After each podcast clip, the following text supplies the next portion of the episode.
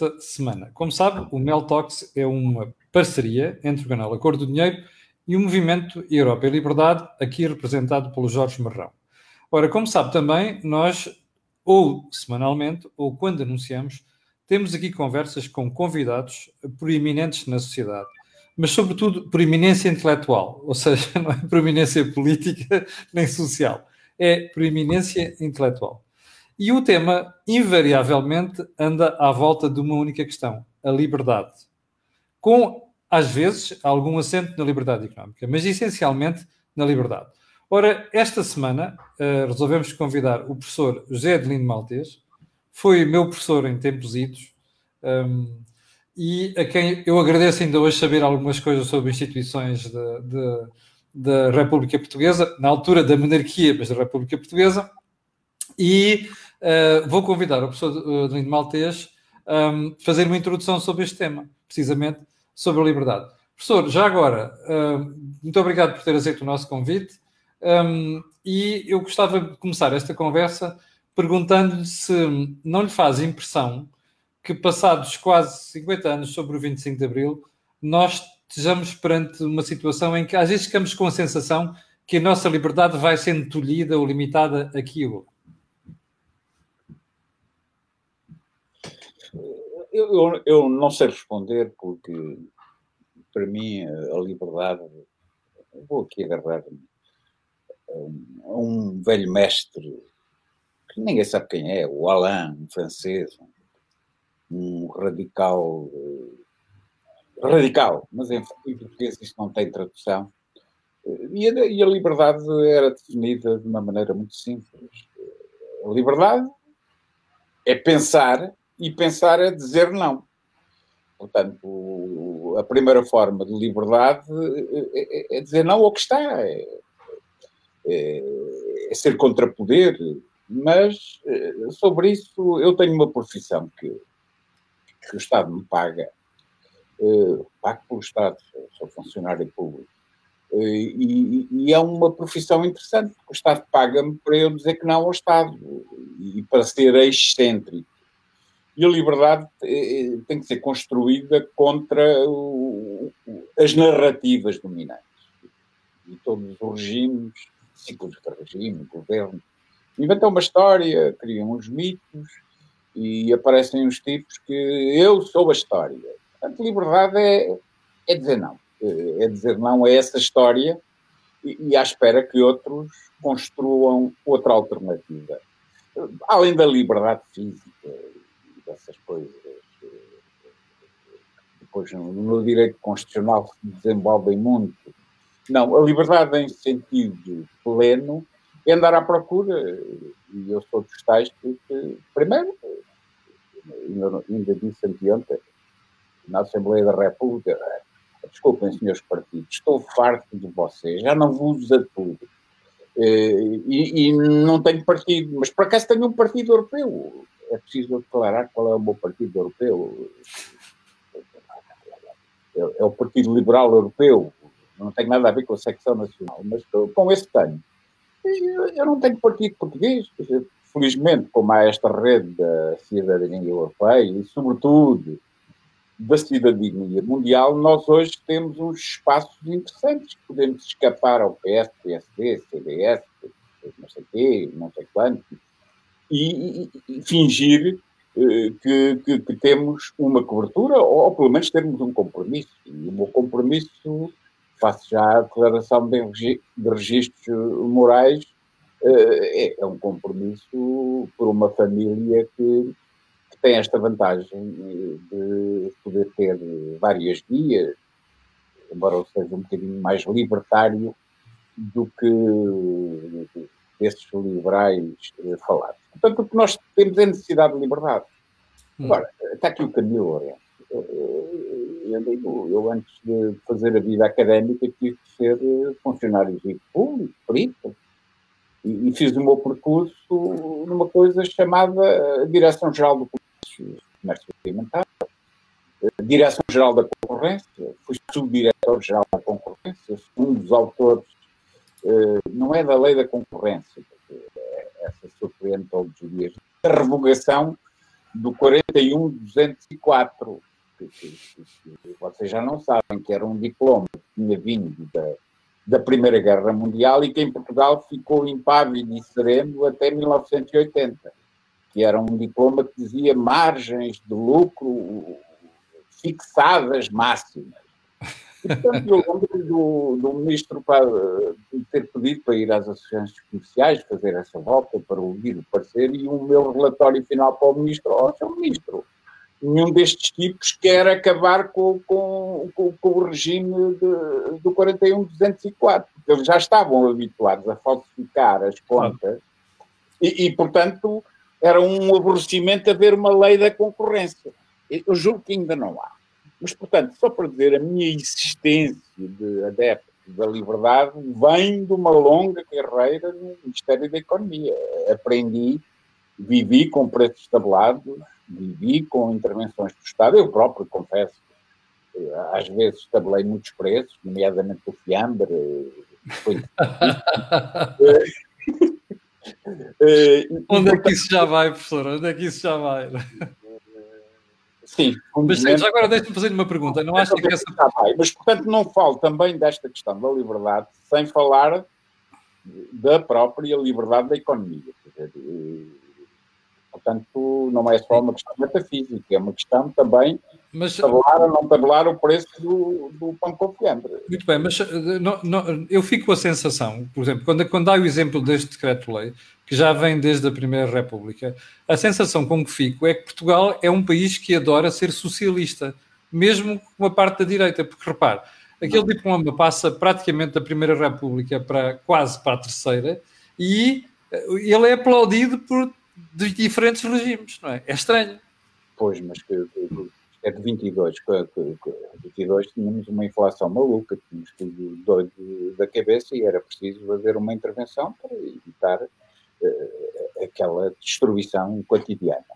Mas eu dou-lhe outro exemplo, ainda pior, que é da lei das rendas do, do Bernardino Machado. Portanto, no 16, o eu, copiámos uma lei britânica excepcional por causa do, do, das rendas de casa e esse, esse ainda não o revogamos. Ora bem, porquê?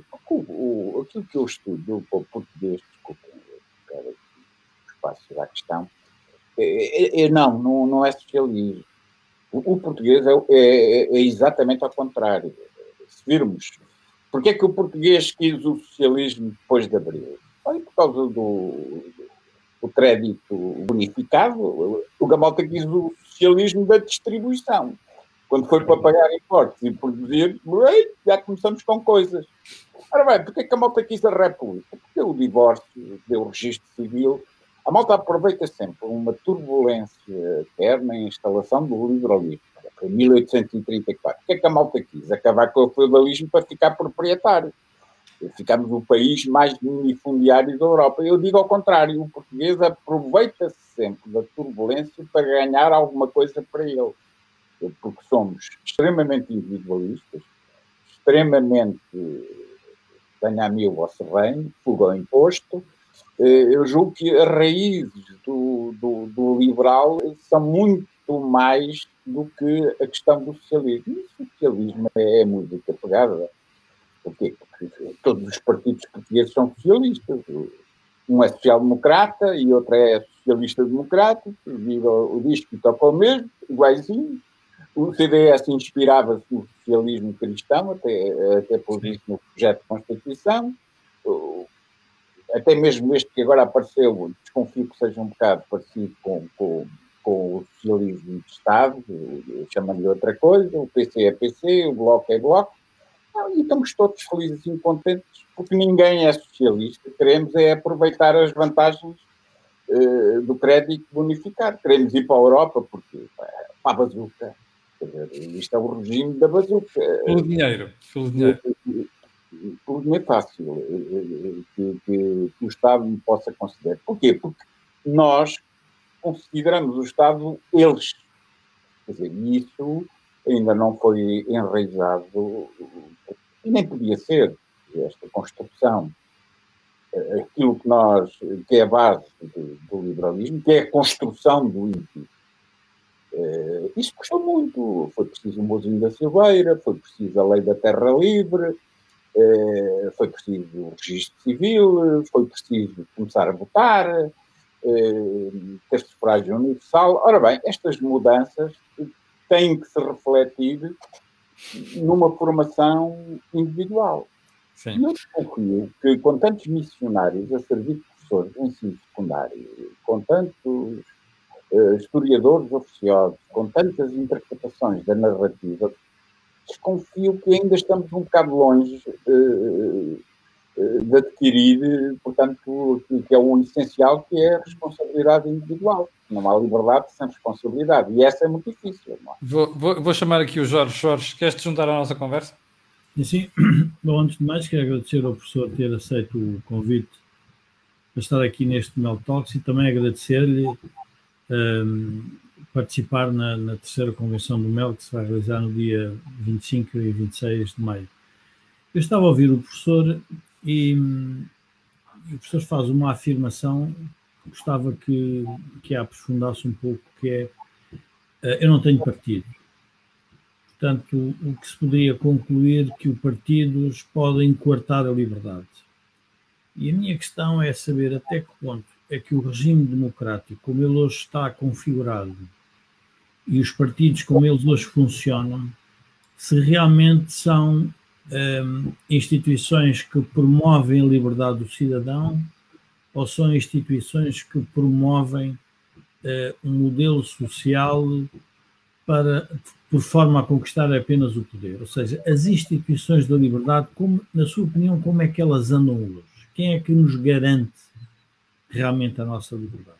E essa liberdade que eu acho que definiu bem, é a capacidade do cidadão a cada momento poder dizer não e não ser uh, intimidado por ninguém, uh, nem ser retaliação alguma, que é um, eu digo o cidadão ou as instituições, por exemplo, da própria economia, ou as associações. Eu estou-me a relembrar no caso do MEL, quando nós aparecemos, uh, tivemos um coro de, de críticas de vários dirigentes partidários, em que parece que a sociedade civil não se pode reunir e discutir aquilo que acha interessante para o próprio país.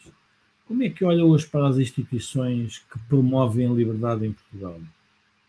É, são iguais a nós. O problema não está aqui nos partidos. É fácil. Eu já tive um partido. E já foi há tanto tempo. Foi antes da queda do muro. Uh, e, e, fui dirigente desse partido. Fiz campanhas eleitorais. Uh, toda a gente sabe. Fui, fui do CDS. Era um puto do Lucas Pires e, e acreditei nesse modelo. É, um dia aborreci-me e foi logo a seguir. Portanto, é fácil eh, desinscrever-me. O, o, indivíduo tem a capacidade de, de ir e sair. Portanto, eh, não estou aborrecido e acho que os partidos em Portugal são tão maus como os cidadãos portugueses. Mas também não são eh, muito incómodos, quer dizer, não, não exagero nesse modelo. Coitados, o que eles estão é. Eles percebem melhor do que ninguém eles percebem melhor que ninguém, que já não têm participação. portanto, têm medo e criam aqui um discurso radical à procura de quem é contra os partidos, quem é contra a democracia. Então, estamos sempre a receber lições disso. Eu, por exemplo, estava a dar este exemplo que, que utilizei num discurso corrido, não, não vos a tudo. Fui logo apelidado por, por, eh, um partido de direita e por um outro que não sei bem que é, é uma coisa, não sei, é, conheci o fundador, que era o Paulo Borges, agora não os conheço, é o PAN. Antidemocrático. Desculpa. uma pessoa ri-se uh, ri determinado número de coisas. Disse, por exemplo, que uma lei que estava vigente em Portugal era inconstitucional. Ah, estava ser contra, contra a democracia. Assim, a, solução é quer dizer, de uma certa forma, quer dizer, natural. Depois a seguir tive logo um comunicado de um presidente de um partido, não vou agora aqui referir, contra aquilo que eu disse. Fiquei feliz, já, já são, já tive três comunicados de direções políticas. Infelizmente, o partido que eu mais critico nunca me deu tal, tal. Ora bem, isto é, portanto, se eles percebessem o ridículo, quer dizer, que, que às vezes têm de criar uma rede, nós temos que dizer, vocês têm é medo. porque eu aqui agora vou introduzir um dado mais ou menos.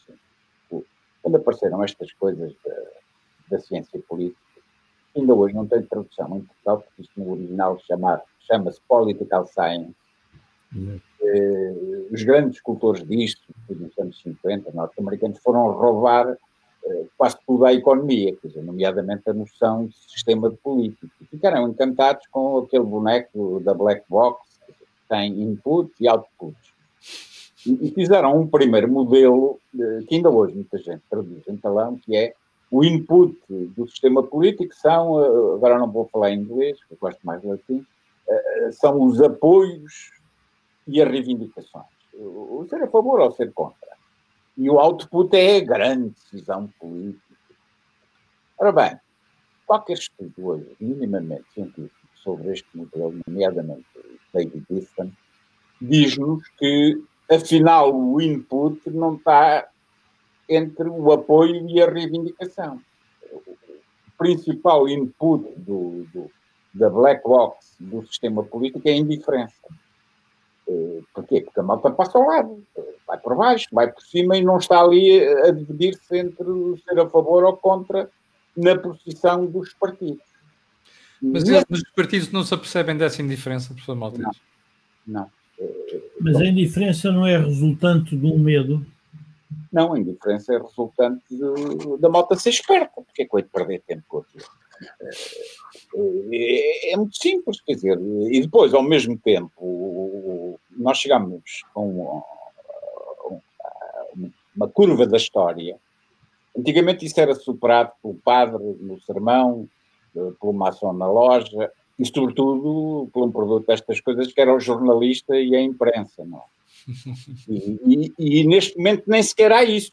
Pois. Nem sequer há isso, porque se eu vou a uma, a uma televisão por, por, por dessas de cabo, eh, eu, se quiser ver o share, eh, um podcast que neste momento pode ter mais do que um programa de informação político numa televisão por cabo. Olha, este canal tem mais audiência do que alguns canais.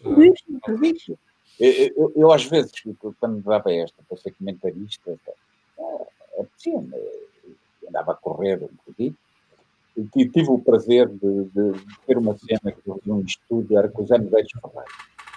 E o Zé Ferreira, lá estávamos os dois, um puxava para um lado, outro puxava para o outro, a moda desligava toda, é compreensível. E acabámos o programa e o Zé Medeiros deu-me uma grande atenção. Espera aí, pá. Vem ali o Rui Santos, eh, posso dizer o nome, o tipo do documentário desportivo. Sim, o da bola falar com ele. Porquê? Porque nós tivemos no máximo 60 mil tipos e o tipo entra dois minutos depois, tem 600 mil. Ora bem, isto para concluir o seguinte: não é apenas o partido que está em causa, é a é maçonaria, é a Santa Madre Igreja, eram os antigos canais de comunicação entre o indivíduo e o Estadão. E isso é um problema que não tem solução. E, portanto, quando eu digo nesta crítica habitual os partidos, a partidocracia, o sistema de, de, de, monopólio da representação que eles tiveram, é porque eles estão com medo.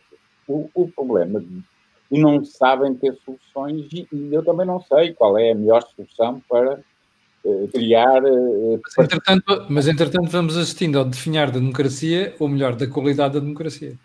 Não, porque depois vem o Vasco Lourenço e comemora o 25 de Abril e diz quem é que lá deve ir e está tudo satisfeito e, e pomos os cravos. e, e, decide quem, e decide quem é que pode participar e quem é que não pode participar. E diz quem é que é verdadeiramente abrileiro. Tem toda a razão. O, o, o meu amigo Vasco, portanto, não é? Uh, mas uh, foi eleito para, um, para uma associação, simples, vamos descodificar. Dizendo ele, eu sou representante do, do, dos moderados vencedores do 25 de novembro e agora vou fazer uma lista com os tipos que eu derrotei no 25 de novembro. É uma coligação entre Gonçalvistas e, e, portanto... Eu, gostava, eu, por acaso, gostava de ir aí ao professor, que é o seguinte, que é a contradição que tem aparecido na sociedade portuguesa em relação à esquerda que no fundo rejeita uh, as tendências ou as derivas totalitárias, o caso concreto que referiu do, do Vasco Lourenço, e que, passados estes anos todos, faz esse casamento com quem, no fundo, eles quiseram derrotar. Qual é que é a origem desta, desta incongruência, diria, histórica?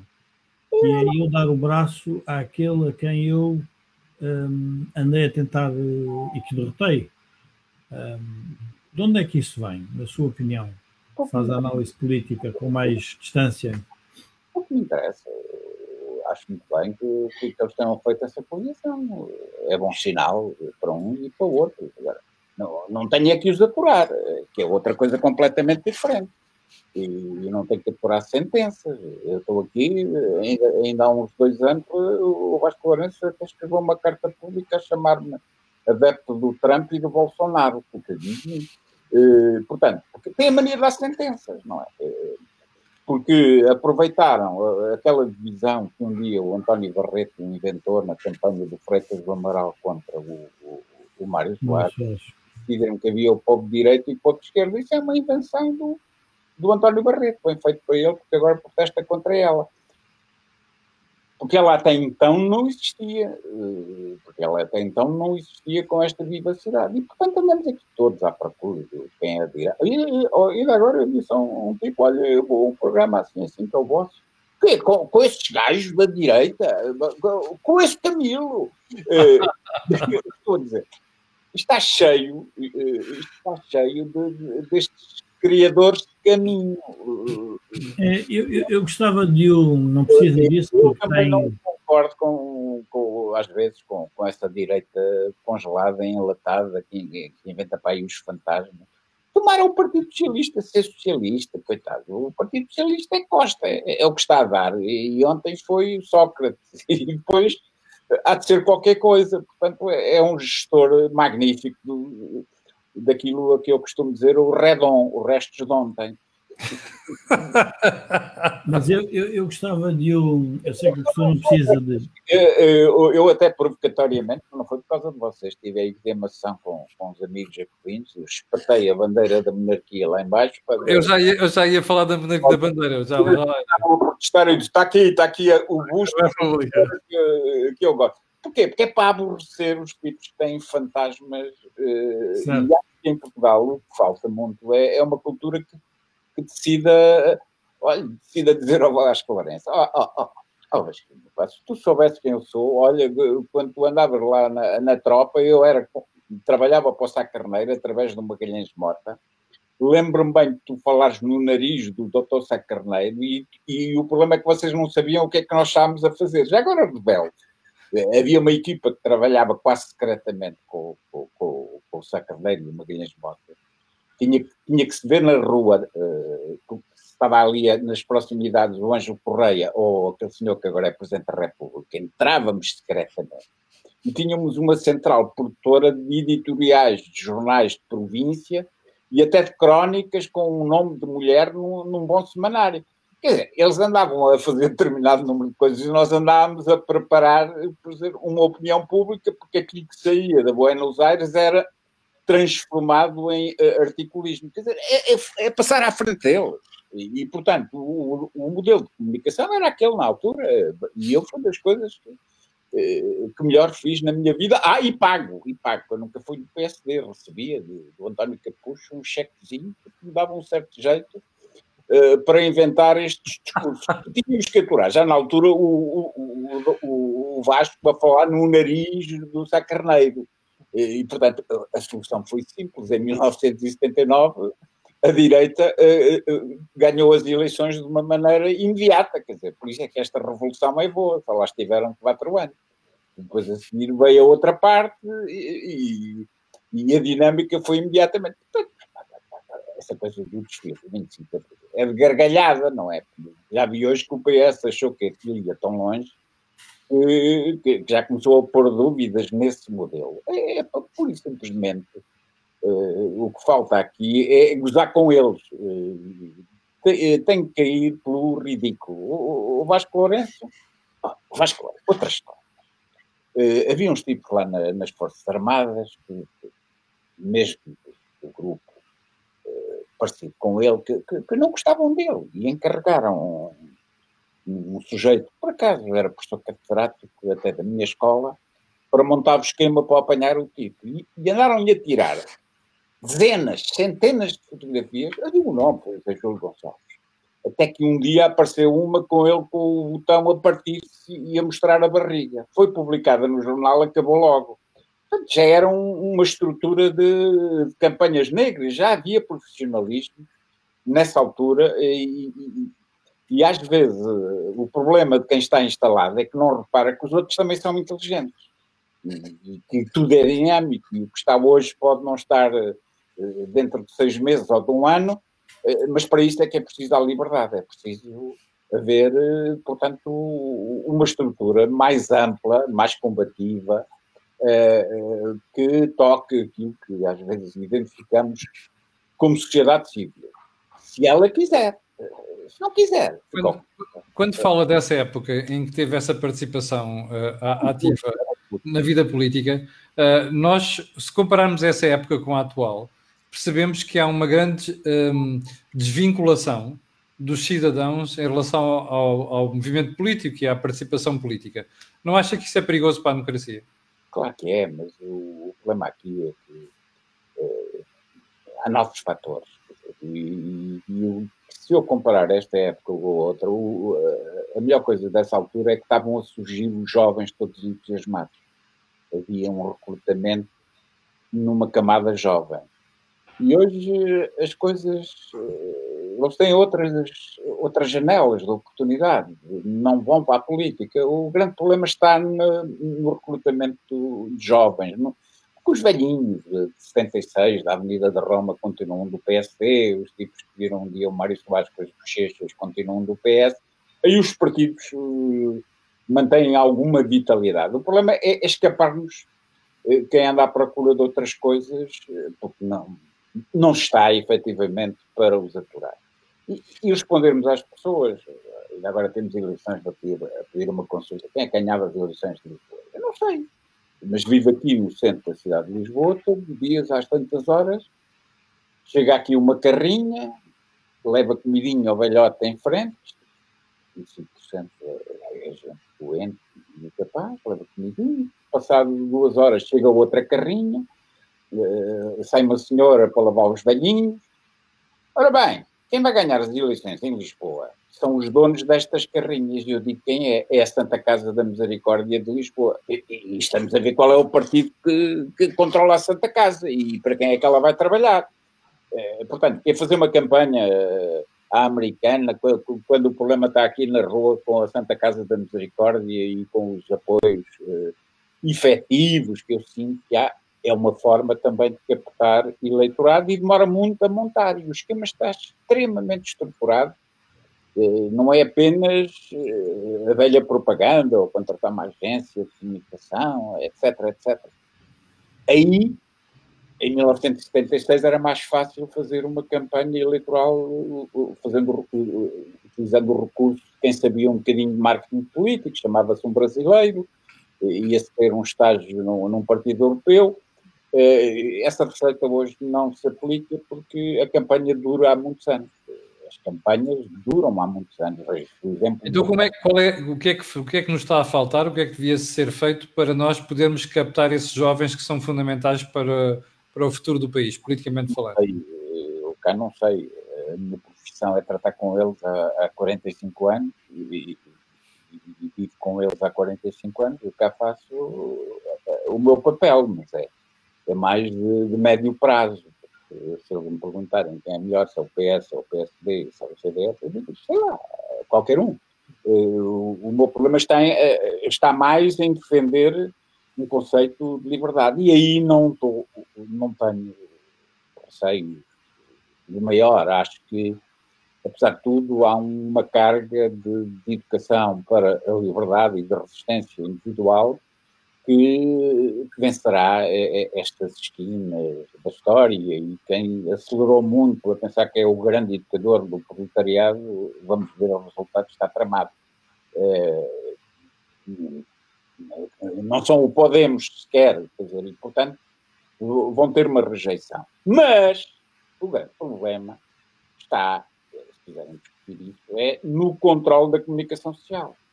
Dizer, o Dr. Balsemão, com o Expresso e assim, é o mesmo que está cá há 50 anos. E, e, os outros eh, não se aproximam. Isso o Camilo Lourenço sabe muito bem quais são os mecanismos do agenda setting e como é que se escolhe. E, e quando eu vejo comentário político, eu não me queixo, não, não me queixo. Não, não, não, é aquele problema de ai, não me chamam. Por acaso chamam, mas eu vou para comentário político, eh, não me apetece. Parem com a agenda setting. Se distribuir os tipos de comentário político pelo, eh, pelo partido A, pelo partido B, é o centro de apoio a reformados Quer dizer, nem sequer no comentário político temos aquilo que devíamos ter, que é de jornalista. Este trabalho é para jornalismo político, não é para, para, para desempregado do partido. Uh, isso só para a circulatura do quadrado, o quadrado da circulatura que já dura há 50 anos. Ou, e porquê é, que, porquê, porquê é que em Portugal mantemos esse modelo quando ah, não conheço nenhum país da Europa assim? Porque interessa às empresas que são donas dos grandes meios de comunicação social por causa da publicidade e de outras histórias que podemos contar. Eh, eh, quando aquilo está, está forte, há ali muitos interesses fiscais, organizacionais, há uma oligarquia. E Portugal não tem espaço alternativo de comunicação. Ou é o sensacionalismo ou são os velhos do costume. Eu, gostava de. Eu gostava de. Uh, sei que o professor não precisa disso, porque, mas gostava de, de o defender relativamente àquilo que fez na Assembleia da República, porque um cidadão uh, mais desapaixonado e mais distante, quando percebe que há um cidadão que vai à Assembleia da República explicar as suas razões relativamente a uma matéria que é de consciência e depois é objeto de um ataque enfim, mais agressivo ou menos agressivo, mas que ele aconteceu, um, e portanto conseguiu fazer aquilo que é raro, que é irritar os partidos, e leva-me à seguinte questão, que é, no fundo, há uma, na democracia portuguesa, o que eu estou a observar é que os tais proprietários da liberdade existem realmente, e esses proprietários da liberdade são os que se consideram que estão dentro do Parlamento. E, e o país depois um, tem dificuldade em ir contra esses proprietários, porque eles próprios condicionam a vida, a vida de todos nós. E quando eu vejo, quando eu estava a ouvi-lo e estava-me a lembrar na questão da, da indiferença. A indiferença pode ser uma reação passiva da sociedade para não se chatear com o assunto, mas ao mesmo tempo pode ser uma forma, diria, estratégica que os partidos usam para que essa sociedade se mantenha amorfa. Ou seja, o que eu quero dizer é que sem política nada é neutro, ou seja, é tudo intencional, e a intencionalidade resulta do facto de se querer um projeto político e manter o poder e exercê-lo e conquistá-lo e, e preservá-lo, um, então é porque a própria democracia se organizou para esta, eu diria, esta, esta resignação que é latente.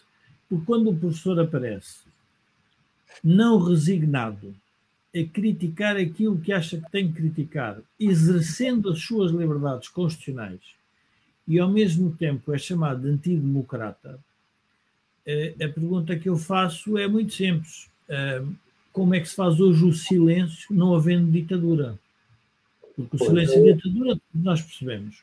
O silêncio da democracia é uma coisa mais complexa. E eu gostava que também nos dasse a perceber um bocadinho os espectadores. Eu gostava também de dizer uma outra coisa que é importante. Um, e que tem a ver com os comentários que as pessoas estão a fazer. As pessoas estão a fazer um comentário ao professor que é, que é interessante, que é um, acham que não se define. E o professor, de forma provocatória, uh, põe a República e põe a monarquia, fala na esquerda, fala na direita, não, portanto, é relativamente, diria, distante, quase, eu diria, isento e imparcial, e as pessoas que estão a ouvir o programa não estão a gostar disso.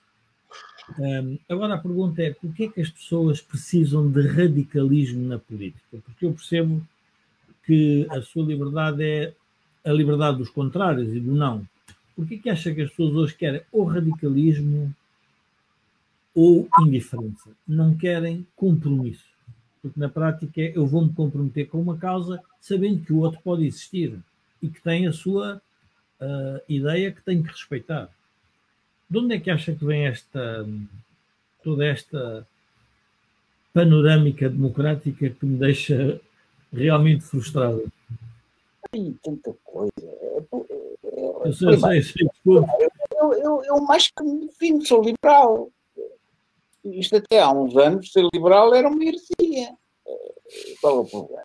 Portanto, é, é, houve um complexo de séculos de propaganda contra alguém ser liberal. É verdade.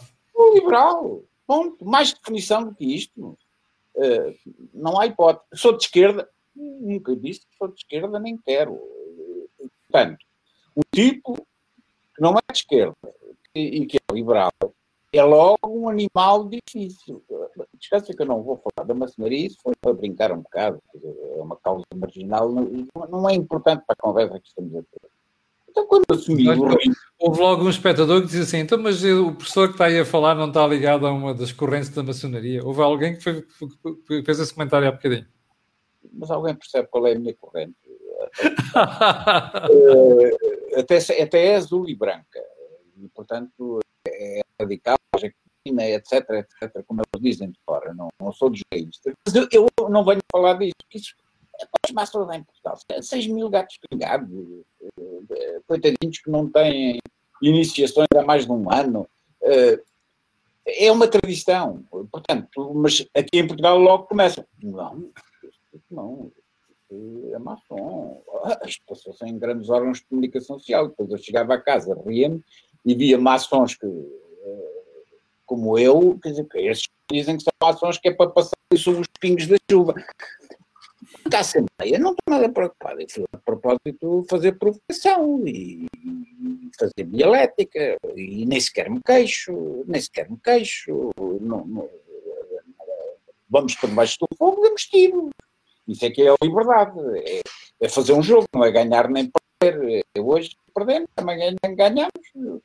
Cometi erros, tive dialética. A liberdade passa pela aprendizagem. E, e nós não somos uh, receptores do absoluto, nem temos verdade. Não, não há verdade. A verdade é aquilo que cada um procura, é aquilo que eu considero a verdade.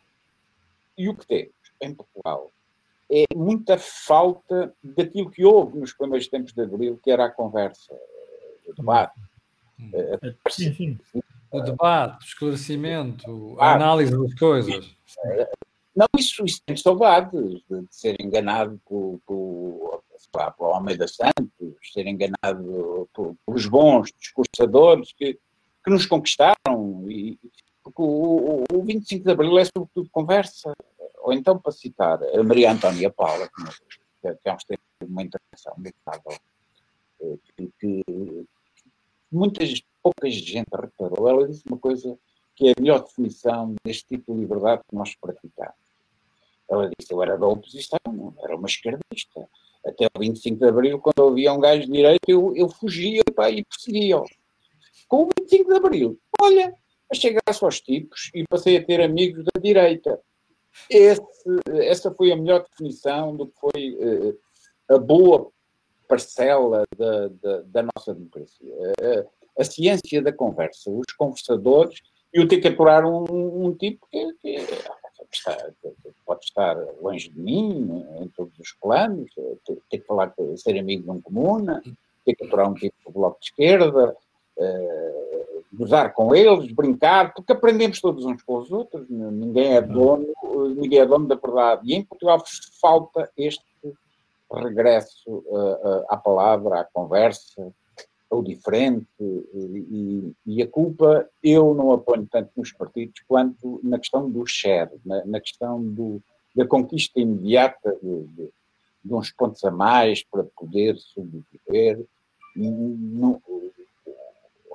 Os maus tratos que fazem a grandes jornalistas que eu conheço, caramba, eu comprava a Capital para ver o, o editorial do Francisco Sousa Tavares, procurava-se um jornalista, uma ideia, um, um, este tipo de coisas, e aí Uh, aí sim, não é tanto os partidos, os partidos sempre foram fraquinhos, não, não é bem a questão, o partido tem culpa. O que nos falta é um culto liberal.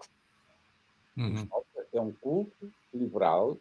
Eh, o que nos falta é eh, os miúdos vão para a universidade. Eh, será que os portugueses sabem o que é que está a acontecer? Vamos concluir o primeiro ano letivo para muita gente que nunca entrou na escola. É. O colega que nunca teve uma aula. Nós vamos ter tipos que, que, para o ano vão para o segundo ano que ainda não saíram da escola secundária. E isso é um atraso significativo, porque a universidade não interessa por, por, por aquilo que se aprende numa sebenta, interessa pelas anedotas que contamos sobre o professor, pela aprendizagem que fazemos uns com os outros. É, e aí educamos. Dizer, e, portanto, eu não tenho, eu não, não tenho falta de esperança, tenho, tenho, aqui uma especialidade notável, que há 45 anos que eu aturo putos de 18 anos, 20 anos, e não estou desconfiado dos jovens que temos em Portugal, é preciso é dar-lhes oportunidade. E isso eh, passa por uma alteração eh, no recrutamento, na gestão de recursos humanos, na aposta do risco, eh, no culto, como os britânicos dizem, da insolência. Não, quando, mesmo quando eles entram para a universidade, o que é que faz qualquer estudante? É, o que é que o gajo quer? Sou X ou Y, é a técnica de tirar boa nota. Então vamos fingir aqui que foi este, vamos fingir aquilo para aquele. E, portanto, a certa altura, a deseducação começa na própria, na própria instituição chamada de ensino superior. Eh, começa aí e depois isto tem reflexo na carreira, quem é o tipo que é promovido. Uh, o que percebe o que é endogamia e que funciona e, e, há aqui uma falha estrutural de educação, uh, puxo a brasa à minha saúde, liberal. Portanto, eu faço parte de uma geração que teve que uh, capturar. Eu tenho três coisas que me caracterizam do pior. Olha, sou maçom às segundas, quartas e sextas. Liberal às terças, quintas e sábados. E depois tenho a bandeira da monarquia lá atrás para aborrecer o, o republicano. Eh, são três mitos que me levam aquilo que estava a dizer, não se define. Oh, há aqui mais disponível do que eu em termos. Não tenha lugar para exercer em termos de partido político. Não. Eu posso testemunhar a questão do liberal que convidei um. Pena, tem pena. Convidei um amigo meu para fazermos uma coluna e tivemos uma coluna durante algum tempo no negócio em que eu escrevia liberal à direita e ele escrevia liberal à esquerda. E, enfim, conversávamos muito, porque tínhamos ideias muito diferentes sobre como é que, para onde é que queríamos levar a sociedade e como é que. E o que achei mais interessante foi que realmente o liberal à direita foi sempre mais livre. Ele estava constantemente a ser atacado pelo facto de estar ao lado de um liberal que era à direita. Ou seja, ele próprio não, perdia, não é que perdesse a sua liberdade, escrevia aquilo que entendia, mas os seus companheiros de ruta esquerda estavam constantemente a atacá-lo porque a palavra liberal eh, não calhava bem, quer dizer, não era, bom, não era de bom tom. Um, e, portanto, esta castração liberal, ou seja, uma democracia que se diz liberal, em que se comemora a queda de uma ditadura e em que o, diria, o, o presidente da associação se dá enfim, ao luxo de definir quem deve e quem não deve ir, é uma democracia doente, mesmo que nós possamos pôr-lhe, enfim, mais ou menos uh, vigor, porque temos eleições regulares, temos, uh, temos legislaturas como, como agora os presidentes querem, cumpridas até ao fim, não temos a confusão de abril, ou seja, dos governos provisórios, mas é uma democracia doente, não é? Porque é uma democracia que ela própria não, não reflete vivacidade de debate, portanto, não, não tem liberdade. Duas coisas. Já agora deixa Lourenço. Ninguém liga ao Vasco Lourenço. Ponto, ponto número. Isto saiu mal. Mas eu acho que ele não, mas eu acho que ele não sabe isso. Eu acho que ele não sabe isso. Mas deixá-lo. Não, não, não. A comunicação social que o professor diz liga. Tá bem, mas não, mas não, não resultou. Quer dizer, Sim, é, o povo não, o povo não. até o Partido Socialista já disse para você. Não, o Partido Socialista teve muito bem agora na resposta. Foi uma resposta fantástica. Tudo bem. Agora, estamos a falar dos liberais de esquerda, está a perceber? E quem eram os liberais de esquerda com manifesto e tudo? Era o, o A, não vou dizer os nomes, mas já pode dizer o nome do Pacheco, eram maoístas de há dois anos. Sim. E, e, portanto, veja lá como é que começou o liberal em Portugal. Eram maoístas reciclados. E um dos grandes problemas de Portugal é que até os líderes da direita são todos eh, daquele período, do, na cabeça, quer dizer, eles podem ser liberais, mas o ML não saiu da cabeça deles. E este trabalho de reconstituição eh, bate muitas vezes com, com, estas muralhas, e vocês sabem melhor que eu, basta fazer um inventário eh, de pensadores de direita em Portugal, eh, que é uma coisa do, do outro mundo, de, de, de, mantermos aqui agarradinhos ao, à Revolução Perdida do, do maio de 68, etc, etc. Isso não deixou haver uma recepção do pensamento liberal na sua complexidade. Mas eu também vou dizer, claro que, que, que, que eu, alguns liberais chamados de direita, eu também não uso porque eu sou o homem do Estado, eu fui perito do Estado a malhar nele, ia ter que decidir com a autoridade do Estado. Mas garantes que aprendi a ser liberal, como agente do Estado, eh, a ter que pôr Tabular preços. A ter que pôr um processo aos supermercados nascentes porque estavam a utilizar a, técnica do oligopsónio e ia ser chamado ao ministro, eu muito aflitivo, e o ministro tinha um dos chefes dos supermercados e eu expliquei eh, perante o ministro, o chefe do, do, dos supermercados, qual, qual era a irregularidade do processo e tive esta resposta desse grande empresário que que, que nunca me esqueço. Chamou o diretor lá do, do hipermercado e disse: Ouça lá, eu não preciso fugir à lei, altere isto que estes tipos têm razão.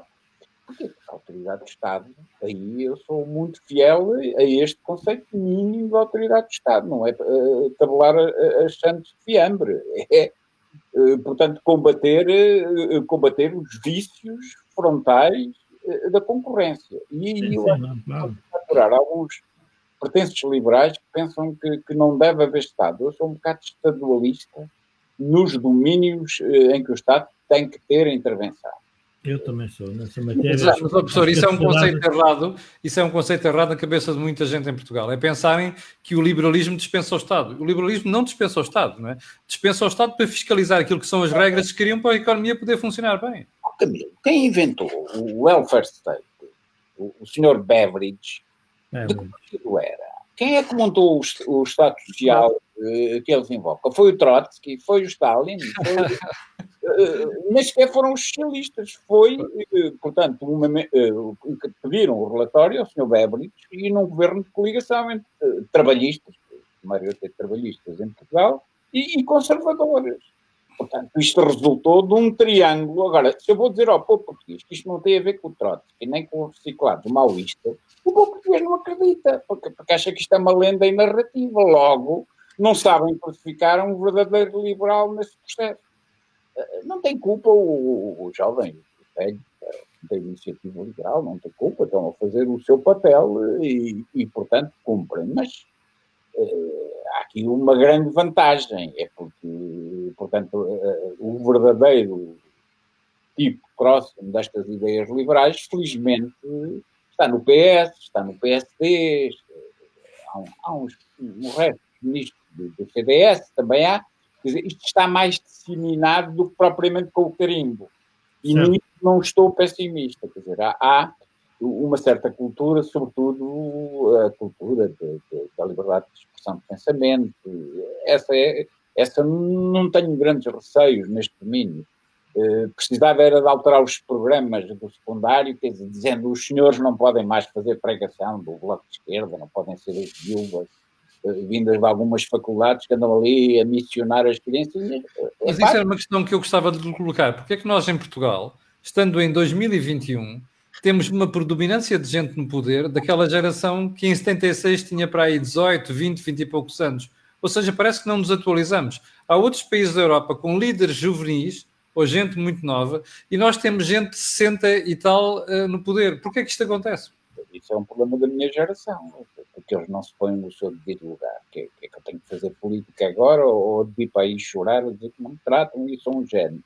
Não, quando é preciso, dou porrada. Quer dizer, e quando se vai para o combate, é, é dar e levar, é um exercício de dialética, não, não tem nada a ver com isso. É, para isso, eu acho que é preciso erradicá-los das suas funções missionárias, que sejam militantes, mas agora não, não vão. Uh, e há sempre espaços para esta coisa. Vem a questão do género, aí estão a ele, vem a questão, aí estão a ele, e depois não percebem que, eh, como o meu querido amigo Paulo Borges, fundou uma coisa que a certa altura ele próprio diz que é um instrumento totalitário. Eh, porquê? Porque transformam-se em missionários, quer dizer, e lá vem um inquisidor, lá vem não sei o quê, mas isso é malta denuncia e luta o, o, o professor está muito ligado à análise e ao estudo da história do pensamento. Um, aliás, quando eu há bocado falei de si como professora foi na cadeira de, História do, Direito Português, porquê é que acha que nós neste momento estamos com esta pancada de revisionar, perdoe uma expressão, o, o colonialismo? Ouça, porque, porque estamos a ser ocupados porque estamos a ser ocupados. E, e, só está a revisionar o colonialismo quem, quem não conhece a África, porque se perguntarmos aos professores africanos, eles não têm a leitura que têm aqui os missionários do colonialismo. É verdade. É um processo de colonização, vindo de certas universidades anglo-saxónicas que nem os houve na terra deles e que dão uns mestrados e, e, inventaram até essa, que eu achei notável, de uma senhora que foi dizer que o colonialismo era só do, dos brancos, que não havia colonialismo. é, é melhor estar calado. É dramático, porque não conhecem a realidade, porque não sabem a história, e, e porque passamos a ter visões extremistas. Não, não houve escravatura, Portugal é um país. Claro que houve. Não houve racismo. Claro que houve e há eh, eh, o problema aqui é deixem lá os angolanos serem independentes, os moçambicanos serem independentes eh, e ouçam, estudem. Por exemplo, ainda no outro dia estava num debate com, com o professor de Luanda, que passou uma jovem professora de Luanda, que deu uma lição aqui aos turistas que cá estavam, incluindo a mim. Porquê? Porque se calhar pensam que não houve nestes últimos 40 anos evolução historiográfica em Angola. Houve! Houve! E, e aquilo é independente. A nossa geração já não, não, Eu já não fui à guerra colonial, que é que eu estou para aturar os sábios uh, deste ano. Ora bem, porque há uma rede de historiadores oficiais, peço imensa desculpa. Pois é, pois é. Há um grupo que assaltou a história e diz: Eu sou o historiador do regime. Querem todos ser o historiador do regime. Não, não vou dizer nomes, mas todos sabemos quem são. E esses têm um sindicato depois fazem mestrado, e depois metem-nos na escola, e tem uma rede que passa nomeadamente pelos subsídios do Estado que eles abocanham todos porque não tinham tempo de vida na universidade. Olha, é preciso, coragem, é preciso coragem ver alguém, ouvir alguém dizer isto em Portugal, mas é verdade. Parabéns pela coragem. Assaltaram, assaltaram o centro de subsídios da FCT. Quem é que põe lá um projeto? Ou, ou, é pior, eu sou capaz de ter escrito uma coisa com dois volumes sobre a questão colonial. Nem uma linha, porque como aquilo não estava mal, silenciam. Pior que isso, nem está em certas bibliotecas. É que, é que, ah. é uma verdade. Essa não sabia. Ah, pois. Ah, pois. Então, se eu sou maçom, não posso ir para, para uma biblioteca de uma congregação. Uh, se eu estou numa leitura de não esquerda do pós-colonialismo, não posso. E, porquê? Porque aquilo interessa em termos de empregomania e de sugar os subsídios do Estado. Quem são os júris? Pois são eles. Para quem? Para os seus meninos. E não é só aqui, olha. Eu sou maçom. Bem, é que isto há historiadores oficiais da maçonaria que vivem do, do emprego que dão ao tipo da biblioteca e do arquivo. Eh, o pior é que os desgraçados, as vítimas principais são aquelas e aqueles senhores que vão para, para, dar história e filosofia aos miúdos eh, do 12 ano, e aquilo é propaganda política, não é história, não é compreensão do tempo. Uh, ou então aqueles que fazem programas muito interessantes e não sei o quê, mas que, é que o Estado tem que definir programas? Aí sou liberal e até libertino. O Estado não tem que pensar nessa matéria. Isso tem que haver liberdade de consciência. A maneira como se tratou uh, o, a liberdade imensa, a maneira como se acabaram com colégios uh, por causa do, do despacho, tantos e, e quem é que ligou ao trabalho? Ah, porque eram jesuítas, porque eram não sei o quê, porque eram não... isto continua a acontecer. Isto continua a acontecer. E grande parte das universidades está ocupada, ok? Continua ocupada, continua ocupada. Está ocupada. E ocupada por quem? Aliás, o professor, não sei se tem a descrição de dizer, o professor dizia quando o convidei para a Convenção do Melo, que a universidade se acobardou, eh, no sentido em que não põe. É que ainda eu considero sagrada a legislação do Mariano Gago e do seu filho, que agora é o ministro que me sucedeu. Então querem ir à Espanha? Façam, por favor, uma, um só debate sobre aquilo que o ministro espanhol da Educação, por acaso indicado pelo Podemos, fez nestes últimos dois meses. Olha, acabou com Bolonha. Ponto número um. Acabar com Bolonha em Portugal, até depois ficava tudo no desemprego. Segundo, decidiu que mais de 50% de coisas que se chamam universidades em Espanha, se não cumprirem o critério, vão fechar. Em Portugal alguém fala nisso. Nem uma linha. Estamos aqui agarrados a uma vaca sagrada, que foi a legislação de Mariano Gá, que pode ter tido muita importância, mas não é por causa do Manuel Leitor ser o filho do Mariano Gago que eu não posso dizer que está mal. E, e quanto mais nos atrasarmos nessa discussão, mais bolhas crescem, mais incompetência se gera e mais dinheiro o Estado gasta para coisas que deviam, uh, uh, se calhar, não, não é fechar. Não estou a dizer que se deve fechar. Eu costumo dizer, eu, eu brincar, é, costumo... Se calhar é juntar-se. É que há universidades mesmo públicas que não têm capacidade, porque em algumas delas há mais professores que alunos inscritos, e, portanto, se calhar elas têm que ser tuteladas por outra, para, para distribuir os professores de uma maneira equitativa. Uh, porquê? Porque tudo isto foi feito num tempo. Por exemplo, dou-lhe um exemplo concreto, isto conheço. Açores. Um aluno da terceira fica mais barato ir para São Miguel ou vir para Lisboa felizmente fica mais barato vir para Lisboa. Portanto, ele não vai para São Miguel. E, e nós criámos sistemas num tempo em que não sabia isto e com problemas de emprego. Eh, ora, tudo isto é muito interessante, é muito romântico. O Vega Simão fez um trabalho excelente, mas o Mariano Gago fez um trabalho muito mau. E o país está a pagar muito por considerarmos isto uma vaca sagrada. Em Portugal fala-se nisso? Nem pensam. Sim, é a endogramia do sistema, não é? Qual é que, que agora nomeou-se um secretário de Estado que é do lobby dos politécnicos e a grande reforma que está para aí a vir é de transformar politécnicos em universidade. O que eu acho bem. Alguns. Sim, alguns. Alguns. alguns são melhores que muitas universidades. Mas, professor, nem, e nem valia a pena estar a, que alguns politécnicos tivessem complexo de ser politécnicos. Porque há politécnicos são belíssimas escolas que têm uma componente técnica e profissional que outras não têm. E mais valia que se especializassem nisso em vez de querem ser universidades, por exemplo. Eu sou, eu sou professor de uma secção da Universidade de Lisboa que se chamava Universidade Técnica de Lisboa. Uhum. E a Universidade Técnica de Lisboa. É verdade. É verdade.